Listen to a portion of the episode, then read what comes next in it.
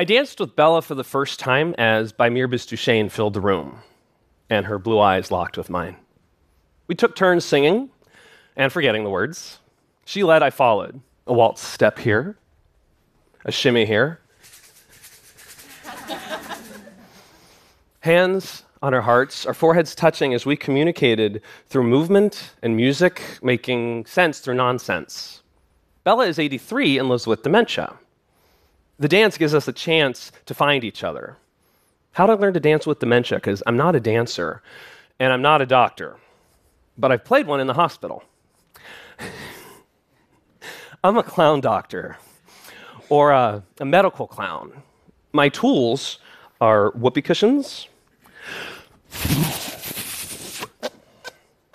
shakers, and a red nose. You know the old adage, laughter is the best medicine? I hear that a lot. Now, at the same time, there's studies to support it, but right now, I'd like to take you behind the nose and go beyond the laughter and share a few things that I've seen skating through ICUs in my Heelys, size 11. Because uh, I take medical clowning very, very seriously.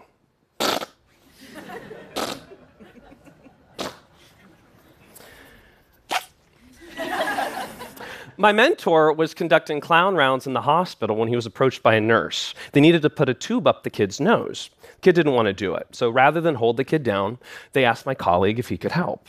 So the clown asked for a second tube and uh, shoved it up his own nose, kind of like this. Oh, please don't do this at home.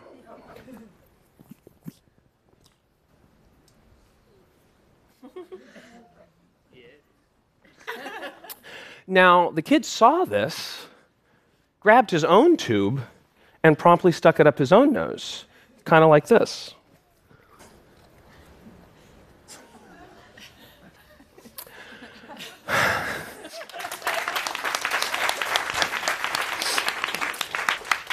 The clowns, the nurse, and the patient discovered a creative solution for their situation together. And guess what? There's research to back this up. Randomized controlled trials in Israel and Italy show that medical clowns can be as effective as tranquilizers with no side effects.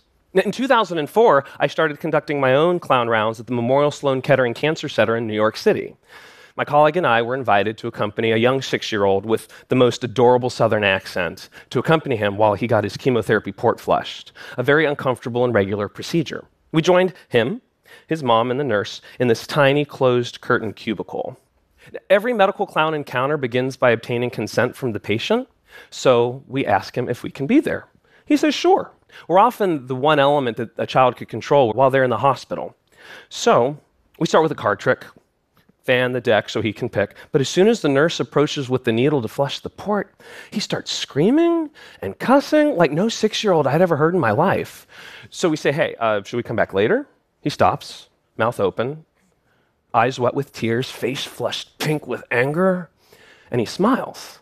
Oh, no, you're fine. I want you to be here. Okay. So we start playing a song. My colleague on recorder, me on whoopee cushion, the nurse approaches with the needle, and it happens again this torrent of four letter words. He went from playing and laughing to screaming and crying back and forth until the procedure was complete. For the first time, I experienced this odd duality of joy and suffering, but not for the last time. See, when we're there, we're not there merely to distract or make anyone feel better per se. The medical clowns work moment by moment to create connections between the clowns, the nurse, the parent and the child. This provides a source of power or control for the child while supporting the staff with their work. I've spent over a decade bringing joy and delight to the bedsides of terminally ill children in the top hospitals in New York City. And you know what I've learned? Everyone's hurting staff, family, patients, the, the, the patients in the hospital because they're hurting. The family's hurting as they navigate uncertainty, grief, and the financial burdens of care. The staff is hurting, only it's more than burnout. More and more healthcare workers are reporting feeling overworked and overextended. Now, I'm not so naive as to suggest that the solution is to send in the clowns.